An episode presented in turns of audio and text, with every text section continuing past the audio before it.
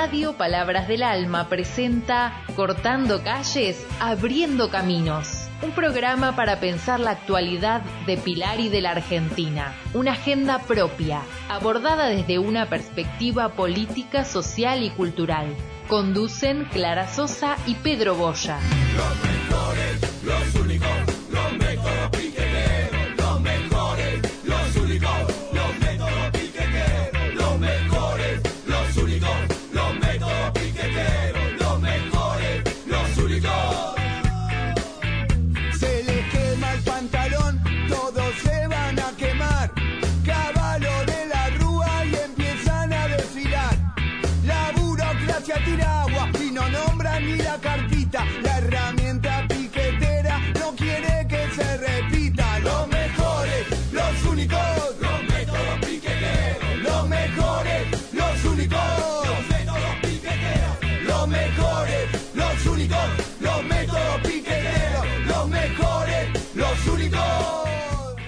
Bueno, buenos días, queridos oyentes. Hoy nuevamente con el otro programa presencial eh, de Cortando calles y abriendo caminos. De ¿Cómo la- estás, Pedrito? Bueno, Buen día. Buenos días, Clarita. Eh, bueno, aquí estábamos eh, hablando precisamente que hoy es un, un doble día. Vamos a tener un, discu- un un invitado que todavía mantenemos en secreto, pero es importante. Este, Todavía no llegó el invitado. de- de- debiera ser importante, por lo menos para nosotros, y, y- y más para los que tenemos algunos años, el, el tema el tema de los derechos humanos es importante. Eh, y, y por otro lado, en la semana pasada eh, fue el aniversario de la biblioteca, con lo cual este, hoy va a haber un evento este, de, una asamblea para nombrar eh, los directivos nuevamente y además va a haber una morfata eh, a, continuación, como siempre. Lo- los actos se hacen una parte, una parte este, mm, de acto que tarda lo menos posible y una morfata mucho más larga. Este, eh, entonces, vamos de todas maneras, mientras este, esperamos a nuestro prometido eh, invitado, eh, podemos hablar un- de, de algunas cosas que ocurrieron que Sí, vos sabés, Clarita, a ver, Pasaron, pasaron cosas. pasaron, pasaron cosas. pasaron La- cosas, las Pedro. tristes, las tristes No, bueno, bueno, que te quería contar de que mm, de que en el día de ayer el intendente Federico Achával eh, presentó una cabina de diagnóstico, ¿sí? Con un sistema telemedicina tecnológico, innovador e integral. Eh, vino el ministro Nicolás Kreplak, Kreplak, no me sale a veces el apellido, Pedro, se me, Kreplak, se me traba la lengua.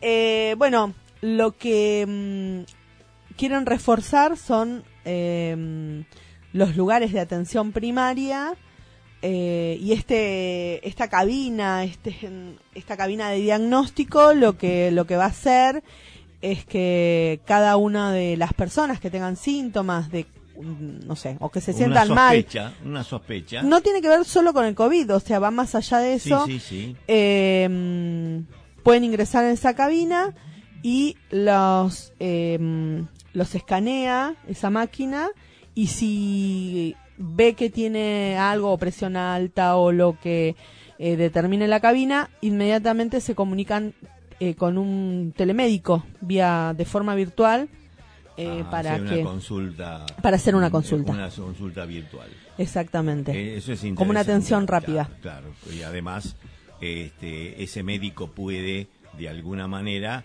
eh, eh, orientar al- a, a- la persona que tiene que hacer o inclusive no sé en este caso el alcance, pero podría recetar porque a lo mejor esta persona necesita algún medicamento y con eso zafa, digamos. Pero este es muy interesante el tema este de la tecnología eh, aplicada, si se quiere, me parece, a la prevención.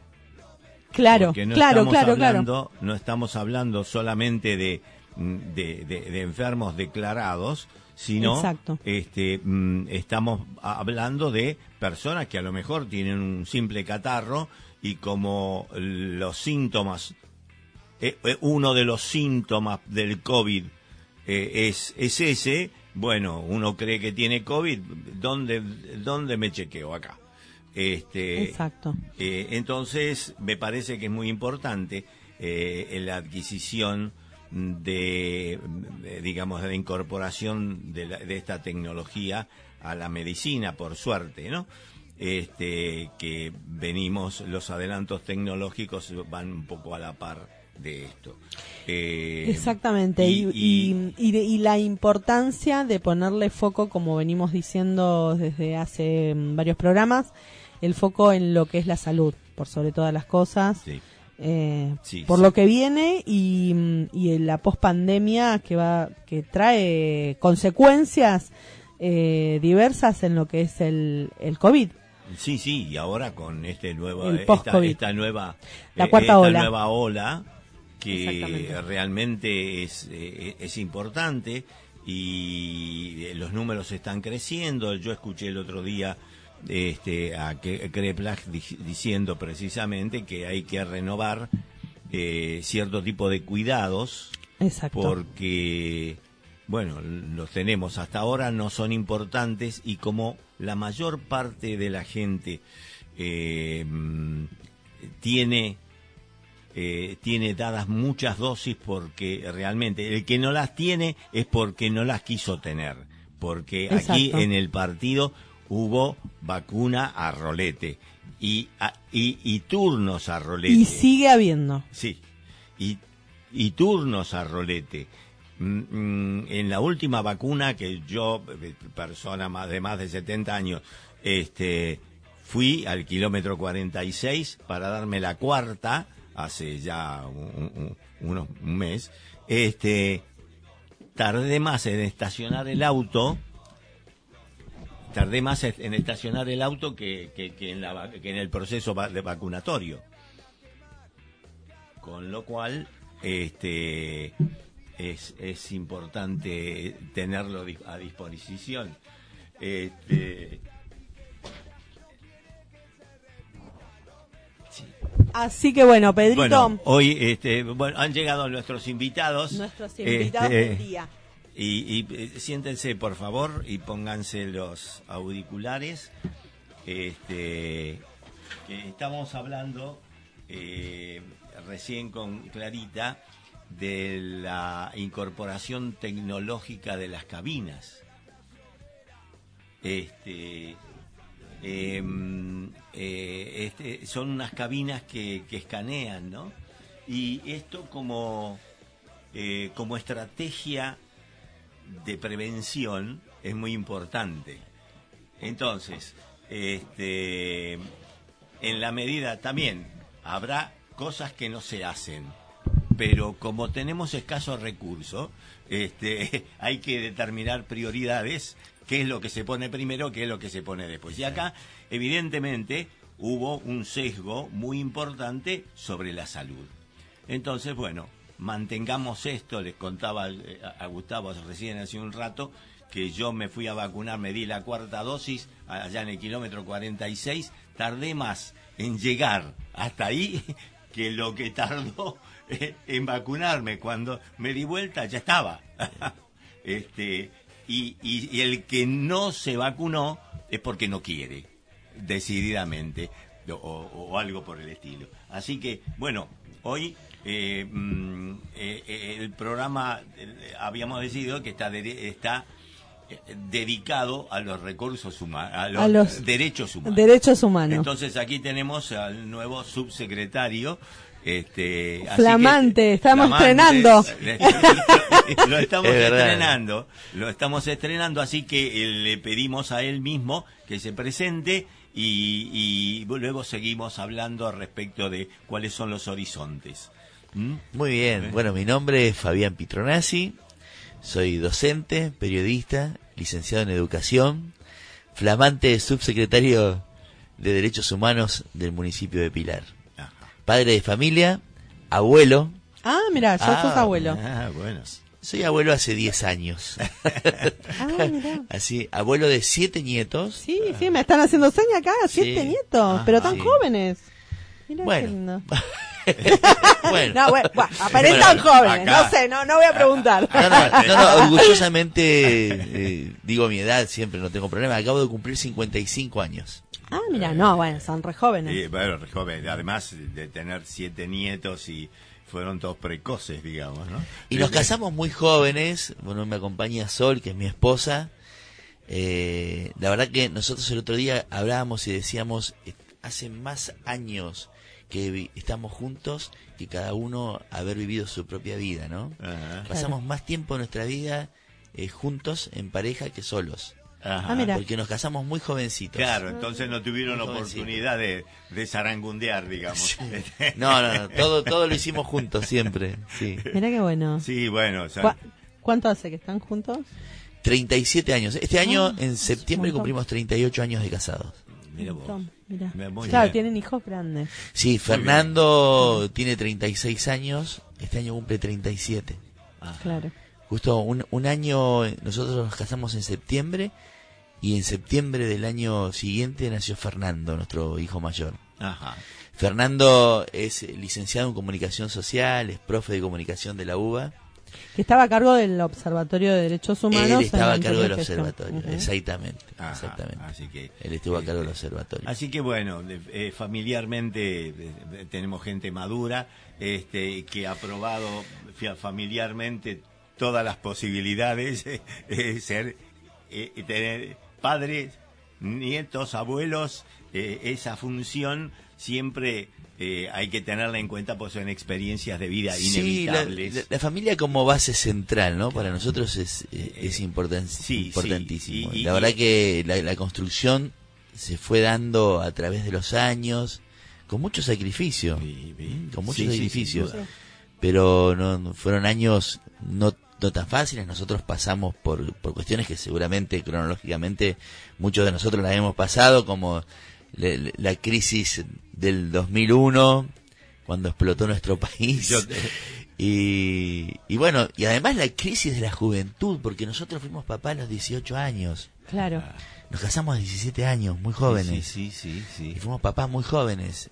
Y, y también la juventud te trae aparejada una crisis. eh, Y no terminás de, de vivir la juventud que ya tenés claro, que ya responsabilidades de asumís padre, la ¿no? responsabilidad. Además, tenemos que confesar algo. Que nuestra paternidad ha sido muy pegadita. Un año cada uno se llevan. Claro, Ah, claro, entonces- claro, con lo que eso conlleva, ¿no? claro. Ya te, te- te comento que para en, en mi caso eh, También. eh, en mi caso también eh, yo eh, padecí todas estas cuestiones de los derechos humanos y estuve en la noche de los bastones largos. Ah, bueno. Eh, eh, Bueno. eh, hablamos del 66. 66. Este, y, y además, y bueno, y de ahí eh, uno militando en todas las marchas que hubo, este, de ahí en adelante, este, y, y bueno, uno se fue desarrollando y yo también tengo eh, tres hijas y cinco nietos, pero con una característica importante. Mi hija mayor cumplió 50 años. Ah, Cumplió- Debe estar re contenta si te está escuchando que le dijiste. 50, no, ella con, eh, eh, hicimos fiesta y todo por este por acelerar eso. Este, pero bueno, el pasar las experiencias y las angustias de vivir una época nefasta de, de la historia argentina con la, el temor de cada vez que paraba el ascensor no sabía si te venían a buscar. totalmente. Es decir, los revolcones que tuve de, eh, eh, sobre, sobre el capot de los Falcon, este, había que pasarlos. Había que pasar. Y sí. además, y además, uno andaba, eh, no sé por qué eh, eh, estupidez, eh, aún mantenía la barba. aún mantenía la barba y, y- y con más pelo, por supuesto. Este, te podés Era imaginar. sinónimo de marxista. Claro, me hacían abrir el maletín en el taxi. Yo, yo vivía en aquellos momentos en, la borde, en el borde de, de la capital, en un barrio que se llamaba Versalles. Y aparecían, te ponían una itaca, abrí la valija. Y en aquella, aquel momento en, las, en, en la universidad pululaban los libros rusos. Oh, Los libros rusos, este, en aquel momento, en mi primera vida, yo eh, me recibí de ingeniero y la apuré de ingeniero. Este, había libros que estaban en castellano, pero eran rusos. Claro. Entonces venían y decía cuando un título medio rimbombante, resistencia, yo me- siempre me acuerdo del ejemplo, resistencia de materiales. El oficial me preguntó, ¿esto para qué? ¿Para hacer cañones? No, no, no, mi viejo, no, no es eso. No, mi viejo, no es eso. Este, eh, este es para esto. para- Bueno, ¿y dónde vivís?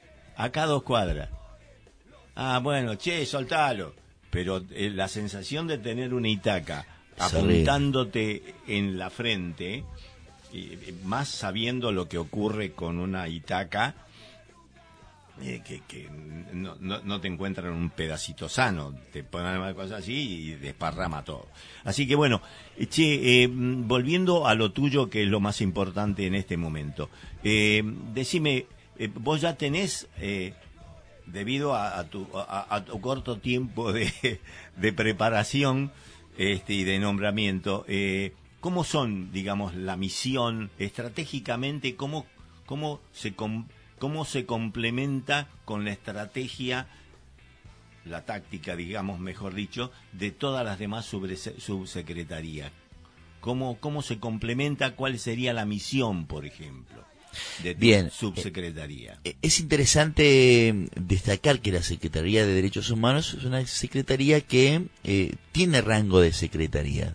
Digo, no hay un secretario de Derechos Humanos. Ah, no, no, por sobre- Es, sub- es subsecretaría, pero sin, sin, sin secretario. Exactamente, depende de gobierno directamente, pero tiene mm, un manejo propio desde la subsecretaría.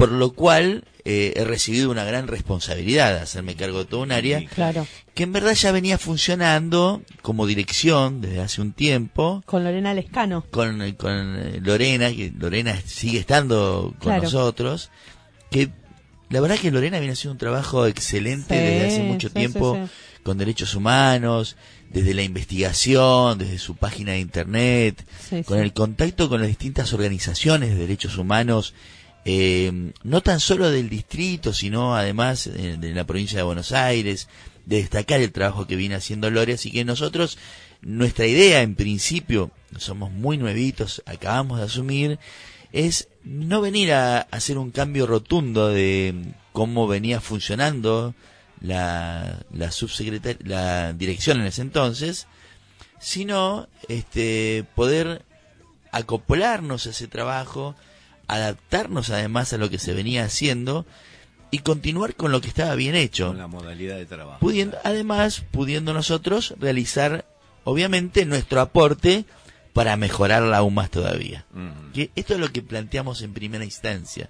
En verdad nos encontramos con un espacio muy cálido, con compañeros que le están poniendo el corazón. Tenemos allí también mediación comunitaria. Claro, claro, que, que en realidad eh, Lore arranca con mediación comunitaria Exacto. y después... em, Ahí es donde está Patricia, ¿no? No, no, no. Eh, mm, me creí que había un, un sector de mediación comunitaria que estaba Patricia, pero bueno, más, allá de esto, este es muy importante el tema de la mediación comunitaria. Es también. importantísimo porque es un, digamos, es un, eh, un momento previo al llegar a, a la justicia ordinaria, ¿no? Claro, Donde sí, sí, sí. los vecinos, los familiares, las partes pueden llegar a ponerse de acuerdo a través del diálogo. Sí, sí, sí. Y, y buscar un, un punto de coincidencia que les permita este, encontrar ese acuerdo tan deseado para salir del conflicto que se había planteado por alguna cuestión de Sí, cotidiana. Sí, la, no, la- eh, la cotidianeidad Totalmente. siempre trae conflictos. Siempre. El problema Este, mayor muchas veces, eh, que no- nosotros también a veces mm, tenemos que llamar a, a Lore por estas cuestiones, son eh, familiares por terrenos, por Exacto. no porque viven en el mismo espacio o por vecinos con medianeras. Viste, E- esas situaciones donde... Aunque en esto hay que también decir que prima la voluntad del vecino, ¿no? Porque como esta es una instancia que no tiene un nivel de obligatoriedad, sino que las partes tienen que ponerse de Sí, sí, acuerdo, ¿no? No es como la Claro. justicia ordinaria que mediación. citan a una parte. Lo dice la palabra. Es una mediación, Es una sí. intermediación entre Exacto, dos posiciones. es un- espacio donde- eh, eh, va manejando el diálogo de manera tal de lograr algunos acuerdos. Exactamente. Eh, ¿no?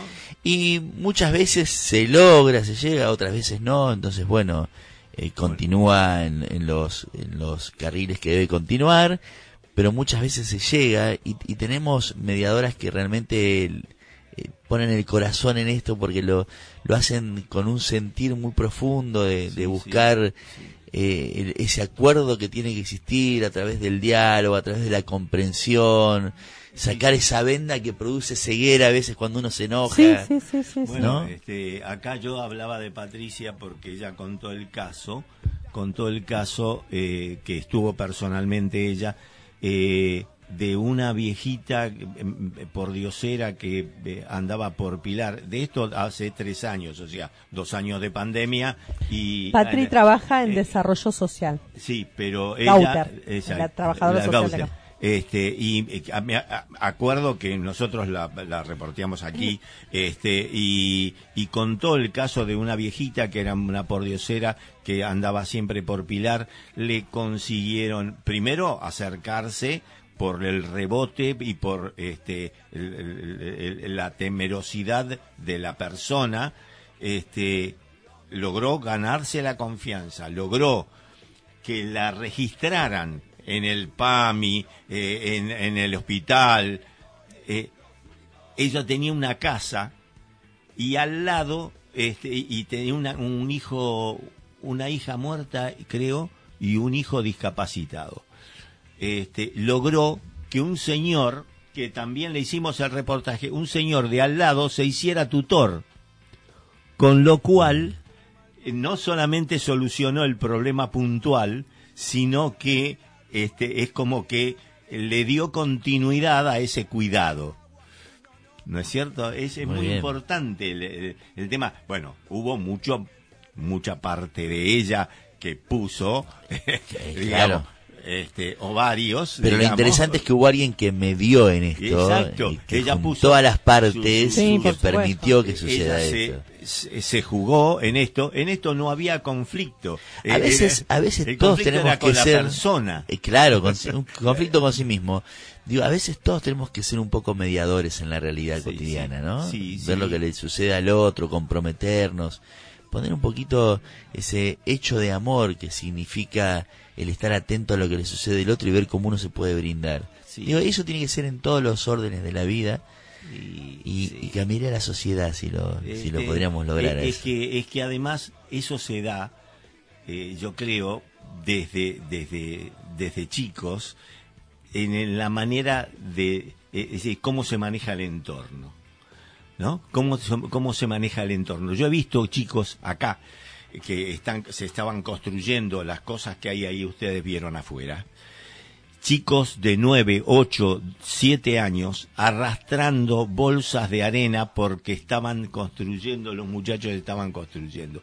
5, 6 años, 7 años, los chicos arrastrando esas bolsas de arena. Bueno. Por eso, en conjunto, eso te da de mamar solidaridad. Totalmente. ¿No es cierto? Entonces, esa solidaridad con los ejemplos que tenés adelante, que ves que vas creciendo y que hay una, una, un aporte, un aporte directo eh, eh, a la gente que lo necesita, este, eh, vas creciendo y después es como va de suyo, es un valor que vos incorporaste Claro, y no hace totalmente. falta pensarlo. Lo primero que haces es tender la mano. Exactamente. Eh, ¿no? Eh, este es- pero volvamos a los derechos humanos. Bien, eso, bien. eh, eh, eso, Bueno. este, eh, bueno, comentaba que era un espacio que estaba funcionando, que nosotros de alguna manera vinimos a realizar nuestro aporte para poder este, mejorarlo aún más, con toda la buena voluntad y predisposición posible para que esto suceda. La verdad, eh, feliz porque el intendente nos ha honrado con esta posibilidad de poder desarrollar una tarea que sea beneficiosa para los vecinos de nuestro distrito. Y no tan solo pensando que destacamos y es importante, vamos a seguir trabajando en esa línea, no tan solo pensar en la memoria, la verdad y la justicia como, como derechos humanos, porque a veces todos creen que, que se cierra y que se termina en memoria, verdad y justicia, sino que ver cómo nosotros podemos trabajar en la universalización de los derechos humanos. Cómo nos enfocamos para poder llegar a los vecinos y que todos puedan acceder a esos derechos que a veces son vulnerados o son mm, dejados de lado, Ignorados. naturalizados, diría yo, porque uno dice, bueno, Sí, es así, la normalización Exactamente, es la normalización. Entonces, eh, nosotros entender que tenemos que sobrepasar esa instancia de mm, ceguera que a veces se produce y uno no, no le permite ver que hay, hay un derecho que está vulnerado Claro. y avanzar sobre eso. Obviamente, no lo vamos a poder hacer solos. Esto es un trabajo en conjunto que debemos hacer. Sí, sí, Nosotros queremos apuntar a- al derecho a la vivienda, al derecho a la educación, al derecho a la salud, al derecho a la igualdad de oportunidades, eh, al Sí, sí. derecho a poder expresarse libremente. Digo, hay un montón de cuestiones por las que nosotros tenemos que empezar a trabajar firmemente. Y esto lo tenemos que hacer coordinadamente con las distintas áreas municipales, con la provincia de Buenos Aires, con el gobierno nacional, con organizaciones nacionales e internacionales, y en eso está centrada nuestra tarea, eso es lo que queremos apuntar, y, y para eso nos estamos preparando, realizando obviamente mm, eh, la proyección de una agenda, eh, en principio para los próximos meses, Claro.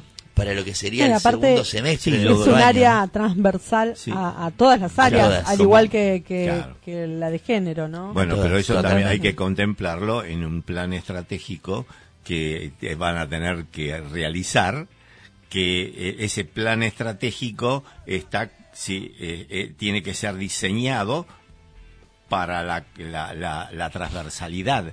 Exactamente. Porque te confluye allí un montón de otras actividades que tienen que ver con lo tuyo, pero también tienen que ver con lo otro. Exacto. Entonces, si, si vos estás al tanto de esto y coordinar, que ya hablábamos recién de, de- de mediar y de coordinar, coordinar las distintas etapas de un plan estratégico que tiene, como todo plan estratégico, misiones, objetivos, determinación de los escenarios, determinación de los enemigos, de la determinación de quiénes me van a acompañar, todo ese tipo de es una metodología Sí, que no muchos que muchos no conocen, Totalmente. este y que siguieran ah, y si la supieran eh, y la siguieran, este sería mucho más interesante y no te encontrás con sorpresas. Eh, ¿no? Porque antes vos podés, eh, ojo con este, este es- ah, hoy es mi amigo, pero mañana no lo sé. Vos sabés que es, es, es parte, lo que, lo que planteas vos es parte de la planificación estratégica que marca Matus. Eh, la Claro. forma de, Claro, de claro, plantearnos hacia una planificación que nos permita ir no tan solo enfocándonos en el desarrollo que queremos hacer, sino ir viendo todos estos conceptos que vienen girando alrededor nuestro, que nos permiten ir adecuándonos en el momento Claro, necesario. y en forma adecuada. Totalmente. y en forma adecuada y permite en, la- en el trazado de todos esos escenarios que hay que hacerlos eh, eh, hay que hacerlos en conjunto con toda la transversalidad porque vos decís yo voy a ir para acá pero ojo, me, me doy de a patadas con lo otro de allá, o los otros de allá están haciendo otra cosa, o, o la misma cosa porque no la hacemos juntos. Totalmente. Este, entonces, Sin pensar invadir ninguna otra área. No, no, al contrario. Ni Al la contrario. responsabilidad Si uno- de ningún otro funcionario, Claro, ¿no? Si uno, si uno junta a las personas y dice, che, yo estoy haciendo esto, yo, ah, bueno, entonces hagámoslo juntos, vemos cómo podemos potenciarnos, pero siempre siguiendo un cierto tipo de metodología que permite ser previsible y cambiar, este, y cambiar las, eh, las tácticas cuando corresponde. Exacto. Cuando varían las, las considerandos de, de- del escenario que uno planeó, bueno, che, el otro movió esto para acá, ¿qué hago ahora? No ponerse a pensarlo Por en eso- ese momento, Por eso mismo es una planificación estratégica y no una planificación cerrada, porque la no. planificación cerrada no te permite hacer el cambio de táctica. Exacto. Porque vos lo planteaste desde antes y lo que tenés que hacer es seguir los pasos que vos ya habías planificado. Ahora, Claro, si si en el cambia- medio de uno de esos te cambia sale el mal, escenario, no lo puedes cambiar porque ya lo tenés planificado. Claro. Sin embargo, estratégicamente sí lo puedes hacer. Bueno, sí, eso es, eh, viene, de- de- digamos, von Clausewitz, este, y Perón fue el, uno de los primeros que llevó la estrategia eh, de von Clausewitz a la política.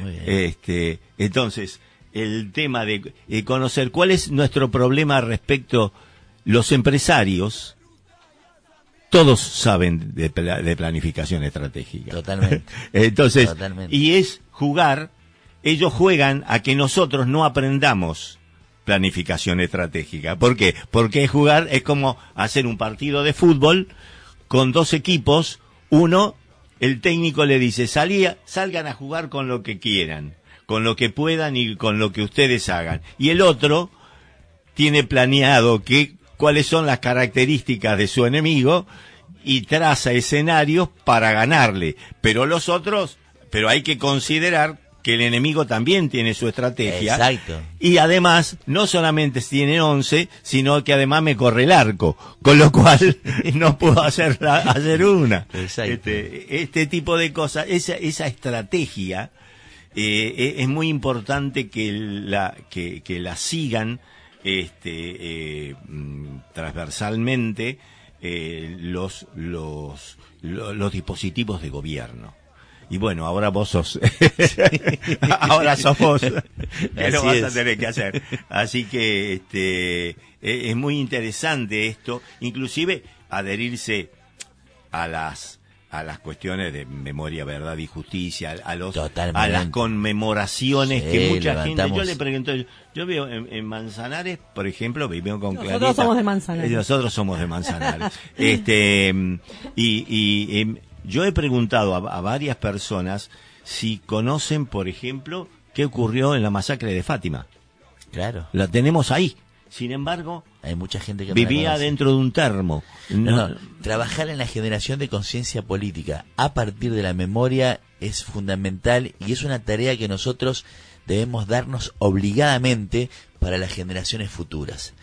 Y nos tenemos que plantear eso y además, más allá de, de funcionario, lo digo hasta como educador, hasta como docente, me parece que es un hecho destacable y que nosotros tenemos que además poner una estrategia que nos permita en las escuelas de nuestro distrito levantar las banderas de memoria, verdad y justicia, además partiendo con la historia de nuestro propio distrito. Claro. ¿Qué pasó? ¿Qué sucedió en nuestro distrito? La cantidad de desaparecidos, detenidos. El, el Todavía- trabajo que hacen, por ejemplo, en la escuela 9 de Fátima Sí, es muy importante. no, es importantísimo, pero hay pero que aún replicarlo. así, hay que pero aún así eh, tiene sus falencias. Sí. Porque tengo ahí mi hija que va a la 9 y muchas veces lo- charlamos del tema y ella me dice, ¿sabes que hay compañeros que no saben? Me decía, Sí. eh, que, que, qué es la masacre, qué fue, qué sucedió. El día del acto no fueron todos los estudiantes invitados. Digo, una cosa fue cuando estaba Donato, Bueno, Y otra muy diferente como- el sombrero con Co- Donato. claro, claro, cuando claro. estaba- Con la nueva dirección, bueno, cuesta un poquito más, pero yo creo que tiene que haber una mirada desde arriba, desde lo que es jefatura, Totalmente. hacia todas las escuelas del distrito. Por eso yo hablo de la importancia de destacar la formación de conciencia política. Es Exacto, tal importantísimo. cual. es importantísimo. Es importantísimo. Ese, eh, Y tenemos que trabajar en eso. Y nosotros eh, hoy planteamos eso desde la subsecretaría también, ¿eh? trabajarlo muy fuertemente. Eh, hay un montón de cuestiones que se pueden ir dando eh, a través de organismos. Por ejemplo, eh, estuvimos dialogando esta semana con la directora del ECUNI, del Espacio Cultural Nuestros Hijos, que depende de madres, cuya sede está dentro de la ex ESMA, y en donde nosotros vamos a eh, realizar una serie de actividades en la que vamos a viajar con chicos de distintas escuelas del distrito a visitar la sede, a tener charla con madres y a conocer la historia que vivieron las madres en la búsqueda de sus hijos. Claro, claro. Y hacerlo a través de la cultura. y hacerlo en la. ESMA, Y hacerlo en la que, que es una- un sitio Totalmente. fundamental porque eso te conecta con la realidad de que se vivió, no es un relato que uno No, hace desde una vivís. escuela, ahí lo vivís.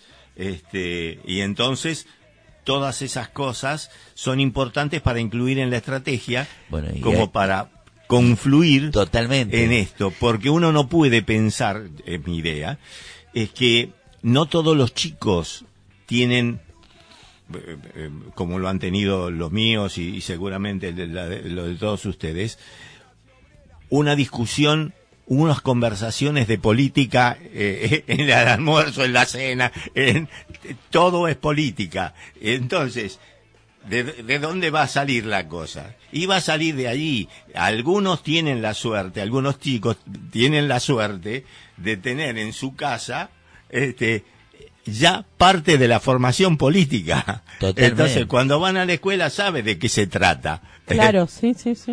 ¿No es Bueno, pero hay una despolitización muy fuerte. Primero partida tenemos. de los medios de comunicación, Sí, ¿eh? sí, donde Cuando y- uno traza a los enemigos en estrategia. totalmente hay que ahí, ahí ahí. pone el primero Claro. y la verdad desde las redes sociales porque ahora los medios han tienen una influencia Sí, muy grande sí, en las sí, redes por sociales supuesto. y, y esto de, de plantear la apolítica No, Ay, eso- sí, eso es terrible. La la, negación de la política es, es terrible porque nos lleva a dejar de ocupar un espacio fundamental para el desarrollo del ser humano y ponerlo en manos de tipos como Macri o como Milei No, que eh, Milei no son apolíticos. A mí también. Que no a mí también. Estoy pero muy preocupada. Hablo con muchos jóvenes y me asusta de verdad. Sí, Sí, sí, a mí sí. me pasa igual. Me asusta de verdad. Porque Lo de la feria del libro fue terrible. La verdad es que Yo no lo podía veía- creer. Me- es, increíble cómo están avanzando en un espacio planteando, a ver, además, planteando desde su posición eh, discursos que nosotros levantamos y defendimos eternamente y hasta hemos dado la vida por ellos muchos compañeros, que es el de la libertad. sí, sí, Claro. Plantean la libertad desde un lugar Sí, absolutamente sí, sí. opuesto al nuestro, pero plantean el discurso de la libertad y los chicos ávidos de ejercer esa esa libertad, creen que ese discurso es cierto, es sincero, es honesto y lo compran. Entonces supuesto. nosotros tenemos que estar ahí para decir, esto es un engaño, este es un lobo con piel de cordero. Lo que está diciendo este, no es cierto, está disfrazando un discurso para poder vender y acceder al poder. Bueno, esa es la Bueno, tarea que nos ese es el trabajo que vas a tener arduo. Totalmente. Eh, y, y poder trabajar con, con, juventudes, con juventudes trabajando cuerpo a cuerpo, justamente para explicarles qué es la libertad. Totalmente. ¿Qué es la Claro, libertad. porque está, además, como se toma parte del concepto de la libertad. Claro, eh, tal cual. la- el- el- Eh. entonces, cómo se ha ido de- deformando el sistema de la libertad y, as- y poniendo énfasis en que lo que estos muchachos tratan es la libertad de mercado. no es la libertad de las Es personas. la que les interesa a ellos, el libre mercado. Nada la- más. entonces, Totalmente. En la medida en que yo pueda hacer lo que se me canta, que por supuesto lo está, lo están haciendo ahora, eh, si no los cerealeros de, eh, eh, eh, gozosos, este, esa, esa diferencia de libertades. Libertades no es hacer lo que yo quiero, desde Hobbes en adelante.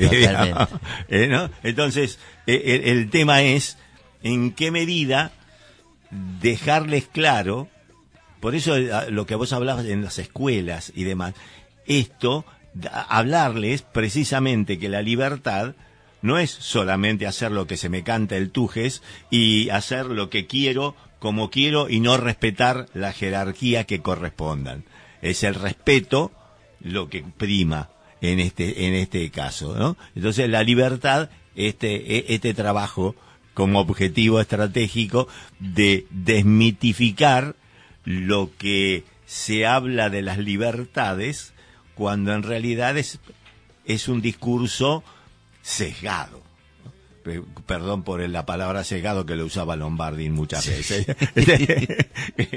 Pero este pero es un laburo así, este, el, el hecho de que conozcan, de que conozcan qué fue lo que pasó, qué fue lo que pasó, que- y entonces ya te va diciendo, guarda muchachos, yo vengo a recordarles esto, y si pasa aquello, si, si estos toman este, el gobierno, no va a ser tan fácil como lo otro. Va a ser igual, pero más rápido, según Totalmente. dice este filósofo contemporáneo Macri. Este, este, el, el, saber que esto es lo que nos está esperando, que no nos espera otra cosa. Claro, para la gente que vive en la infinita pobreza da lo mismo siempre cualquier cosa Sí. pero para los otros que tienen un poquito más de posibilidad, eh, les espera una amargura peor. Sí, ese concepto de la libertad es como el ingreso a un callejón sin salida. Sí. Es decir, vos podés entrar tranquilamente. Lo que no podés después es seguir. Y- Se termina, se corta en un lugar y te quedas estancado. Y esa es la realidad, lo que plantean ellos. Ingresemos por acá, el camino está abierto, podemos ingresar. Sí. Pero no tiene salida. Y vamos a un callejón sin salida si nosotros eh, oímos el canto de sirena de estos tipos. Sí, este, eh, eh, no sé si, si recuerdan ustedes el ejemplo que puso Milei de la privatización de las calles. Recordalo. Este, Recordalo. él dice que se tenían que poner barreras en las calles y pagar cada vez que la usás. Así es más, eh, eh, así es más justo porque paga más el que más veces usa la calle. Dice, eh, cosa de loco. cosa de loco. ¿Sabes qué pasa? Que nosotros nos reímos y nos causa risa, pero hay gente que piensa como él. No, no, y es lo es grave. es lo grave. El- Y es de- gravísimo, es gravísimo. Es. Uno de las de, de, de, de las referencias bibliográficas que él usa, eh, aunque no lo lo dice, a- a- a- sí. no, a- no lo dice, hay una autora que Anne Rand que eh, escribió un libro que se llama el, El elogio del egoísmo. Vos lees ese libro y se te frunce hasta de, de- de todos lados, porque eh, eh, es, ya te digo, el, el libro lo dice, el elogio del egoísmo. El egoísmo, bueno, fue lo que implantó el neoliberalismo. Totalmente. Desde, de- desde allá para, digamos, desde, desde eh, eh, Reagan, Thatcher Sí. en adelante, y así generó, generó ese individualismo que después te pone en una, en un brete, en, te lo venden, te dejan afuera, te hacen independiente y encima te venden el aviso de que es una autorrealización. Totalmente. total. Una autorrealización, La- una cosa loco. La famosa meritocracia. sí, sí, Este, es la merito que ya, eh, bueno, pero eh, eh, hay que a- hacerles, a enseñar. Hay ejemplos que nosotros tenemos. A ver, ¿qué meritocracia, de qué meritocracia estamos hablando cuando ve- ve- veamos la Macri? Eh, eh, Claro, cuando no se parte de las mismas condiciones de igualdad. Por supuesto, por supuesto. ¿no? Digo, eh, Macri tuvo una vida absolutamente distinta a la de cualquier joven que haya nacido en cualquiera de nuestros barrios. sí, sí, por eso. Entonces, jamás vas a poder igualar, poner en, en- en igualdad de condiciones la- las, las dos vidas. sí, sí, sí. Digo, me parece que nosotros tenemos que ser en, en eso muy profundamente críticos y llegar hasta los jóvenes con este discurso, pero no implantándole nuestras propias ideas, sino enseñándoles que tienen que pensar, que tienen que evaluar, que tienen que analizar, que tienen que investigar, que tienen que ir más allá del discurso bonito comprado con un loco saltando Claro. y corriendo del escenario de una punta Sí, hacia la otra, un monito, sí. sino que tienen que hacer un recorrido por la historia y darse cuenta de dónde parten las ideas de estos tipos y en donde fueron implantadas cómo cómo se llegó, ¿no? Cómo se terminó, cuál fue el, el paso final de esas ideas, cuál fue el resultado que dieron esas ideas. Sí, sí, sí. Porque y- pintadas así como las pintan ellos, eh, alguien que está fuera de, del ámbito político, que tiene una conciencia política, las compra.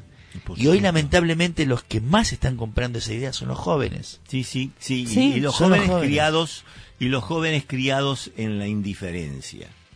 ¿No? Es No, decir, totalmente. eh, son eso, a lo mejor eh, están aceptando ciertas cosas que se compran porque además desde el aparato mediático, como vos decías, le vienen diciendo que ciertos eslogan que utilizamos nosotros como premisa educativa, una de ellas es el pensamiento crítico. El, el pensamiento crítico, si uno acostumbra a cuestionar no solamente la crítica, porque la crítica también, eh, digamos, incluye el análisis. Exacto. Para hacer una crítica tenés que hacer un análisis. Bueno, el hecho de analizar las cosas y si no las sabes preguntarlas y alguien que está enseñando poder enseñarle cómo se hace para hacerlo, para para ser crítico y, y no pon- oponerte porque se te canta, este eso también es educación. Y eso en cuanto y, y- y- vos tenés peor responsabilidad todavía, mucho más grande, porque estamos hablando de vidas que se fueron por pensar críticamente. Totalmente, totalmente. Por Eh. eso digo, yo decía hoy que este hombre levanta banderas que históricamente nos pertenecen y que Sí, la compañeros han revolución dado- era, la po- era de los pobres. Totalmente. y que compañeros han dado su vida por esas banderas. Sí, sí. Y es de lo- Claro. con, con tanta ligereza las levanta y las exime. Y, y- y la verdad, a- a uno que ha recorrido la historia y que tiene conciencia política y que tiene pensamiento crítico, digo, me agarra una especie de urticaria en todo el Sí, cuerpo no. que Sí, sí, es, tre- es Es tremendo. preocupante. es muy preocupante, Sí, muy preocupante, sí, sí, pero sí. eh, la verdad, mi sobrino de 14 años vino a mi hermana y dice, no sé qué voy a hacer. ¿Qué pasó? Me dijo que le gusta mi ley. Ahí se me, Digo, no, lo- se me frunce. No. te-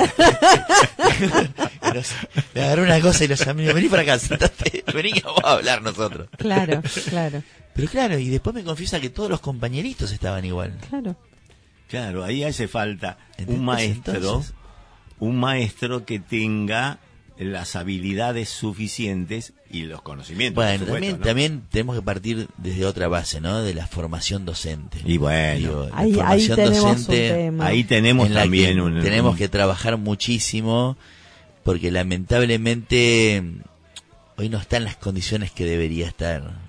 Eh, No tienen- ese a es ver, un la poco de preparación. laburo, ¿eh? Sí, es también. Eh, Y la, falta, de y la laburo. falta de preparación. sí. Nosotros lo vemos desde la perspectiva de género muchas veces. Bueno, pero vos- vos sabés cuando- que se ha apuntado mucho, pero muchísimo, Sí. al contenido.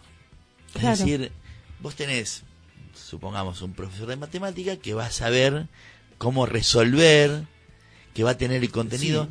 pero que no va a tener pedagógicamente las herramientas necesarias para que el estudiante, a mí me gusta decir estudiante y no alumno, Claro. Mm. digo, y, y esto porque etimológicamente el alumno es aquel que no tiene luz. Ujú. Y yo creo que todos tenemos una luz propia.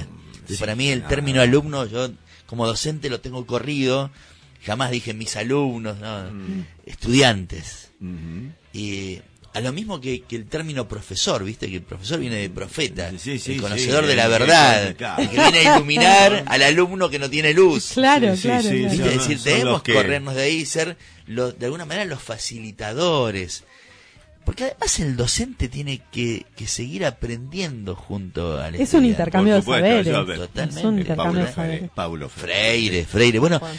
Tenemos que tomar Freire. La formación docente en Argentina se tiene que basar, sí o sí, en la experiencia, Tal en la bibliografía, en todo el legado de, de Paulo Freire. Sí, sí. Es necesario, lo tenemos que hacer sí o sí. Y- y Y, eso lamentablemente eh, se vuelca hacia otro lado. Claro. Es pero un- lo es que una pasa- tarea que nosotros nos tenemos que empezar a dar. Lo que pasa es que hay, mm, eh, yo creo que hay una educación eh, que viene desde mucho tiempo y quizás más ahora eh, eh, eh, relacionada con el término eficiencia, ¿no?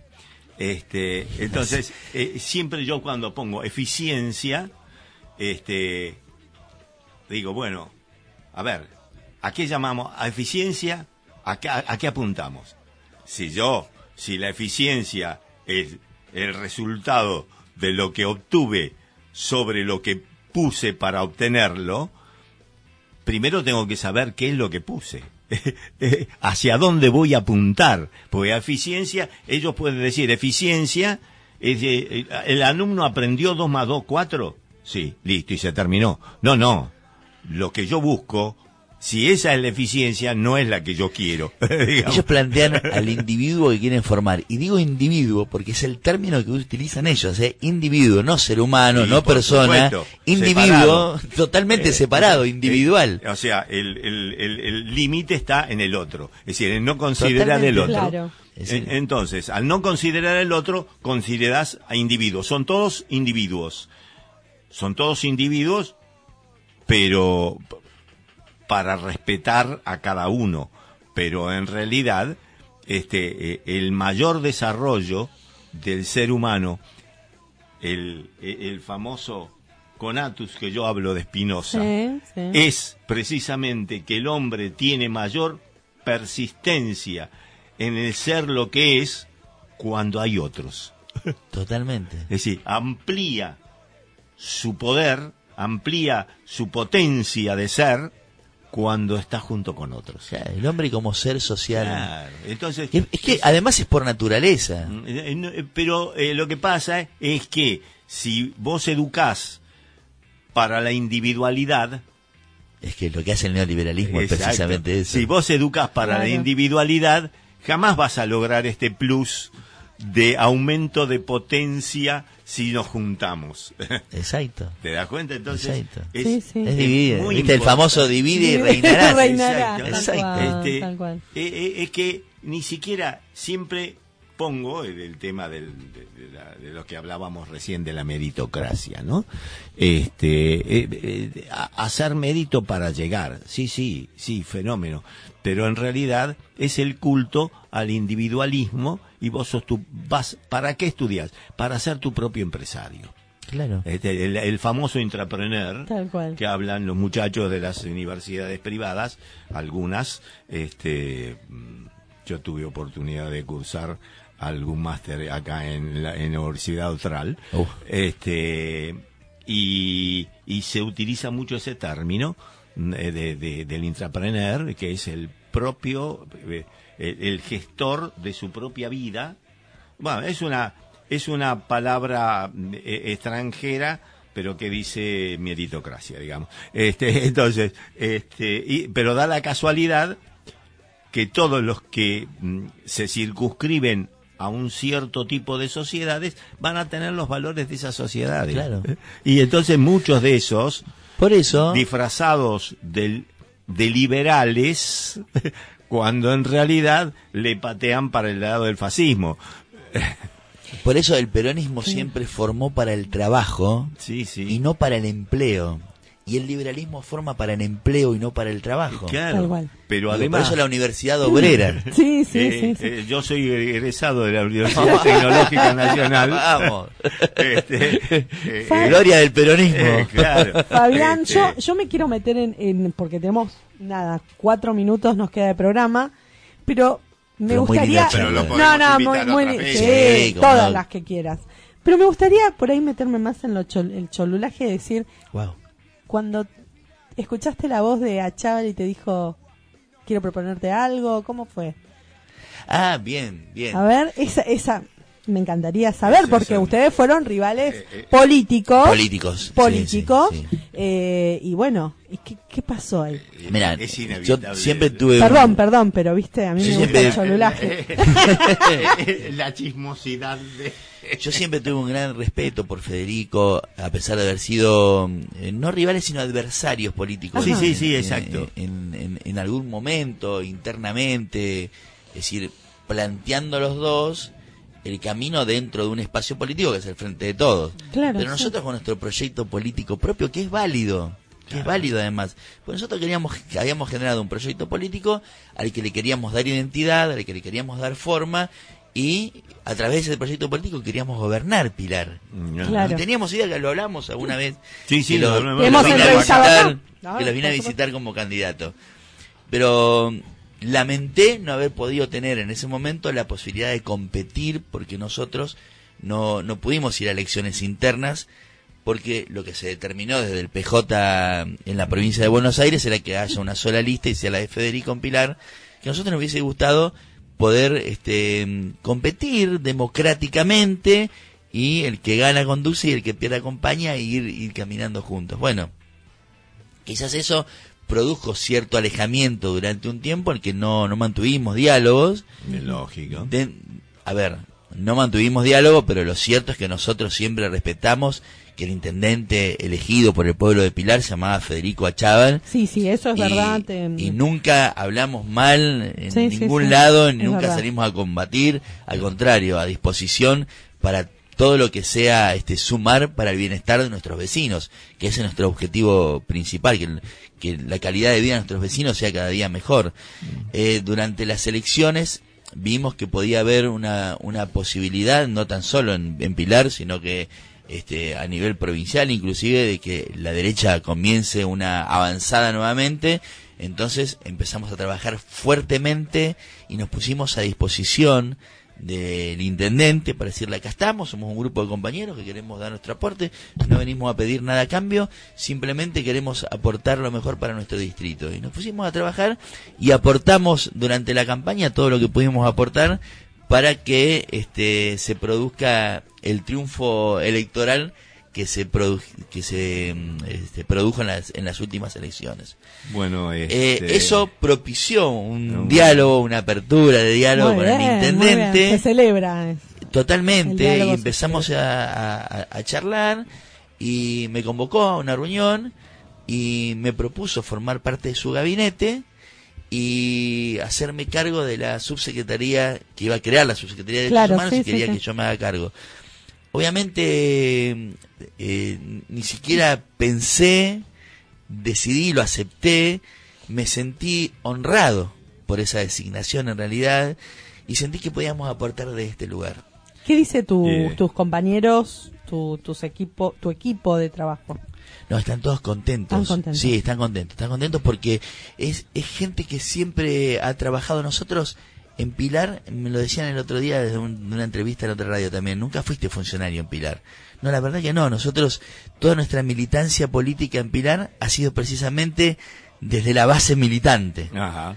desde el aporte solidario, desde el amor al otro, y nunca hemos, ta- no- hemos podido acceder al compromiso que se da desde la gestión. Sí, claro, Y es muy, no- muy distinto. es muy distinto. Muy distinto. Es- Una cosa es militar eh, políticamente y otra cosa es centrarse en la gestión. Exacto, tiene una Mm, responsabilidad claro. mucho más grande aún. Lo que sucede que, vuelvo al, al tema, la gestión es el producto de la elaboración política del plan estratégico. Totalmente. Exactamente. Totalmente. Digamos. Se nos fue el programa. Eh, Bueno, se nos fue el programa. Lamentablemente Este, tengo que dar esta noticia. Están los compañeros de parlantes volando afuera esperándonos. eh, están... Nos van a echar en cualquier momento. Este- ya nos así están que- golpeando la puerta. Así Bueno, que, este, Pedrito, te eh, voy a despedir y los voy a despedir a, a- a Bueno, Fabián, este- a Muchas su gracias. compañera. Gracias Eh, por haber Fabián, venido. Sol, eh, muchas gracias por haber venido. para mí es un honor siempre Este, y, bueno, esperemos eh, que este es un tema que da para mucho, Sí. así que a lo mejor tenemos pa- más, más reuniones acerca Y de los voy a mantener al tanto porque,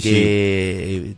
Es decir, en esta planificación estratégica que estamos haciendo tenemos un montón de cosas ya en carpeta para hacer que seguramente comenzarán en los próximos Bueno. días, así que los voy a mantener al tanto. Sí, Todo- lo toda que- la info. todo lo que cosas muy puedas- interesantes. Sí, Todo sí, lo sí. que podamos ayudar, estamos ahí a disposición. Agradecido por la invitación. Eh, Gracias. Gracias, Pedro, Eh, gracias. que sí, Seguimos, hombre. Pedrito. hasta- eh, ¿Qué día? ¿Cuándo? ¿Por dónde? Y seguimos en el próximo sábado a las 11 de la mañana, ¿Por? eh, operados, operados por Gus, nuestro máster en operación, este, y en el programa que estamos desarrollando, que se llama Cortando Calles y Abriendo Caminos, en, ubicado en la biblioteca Palabras del Alma. ¿Que está cumpliendo cuántos años?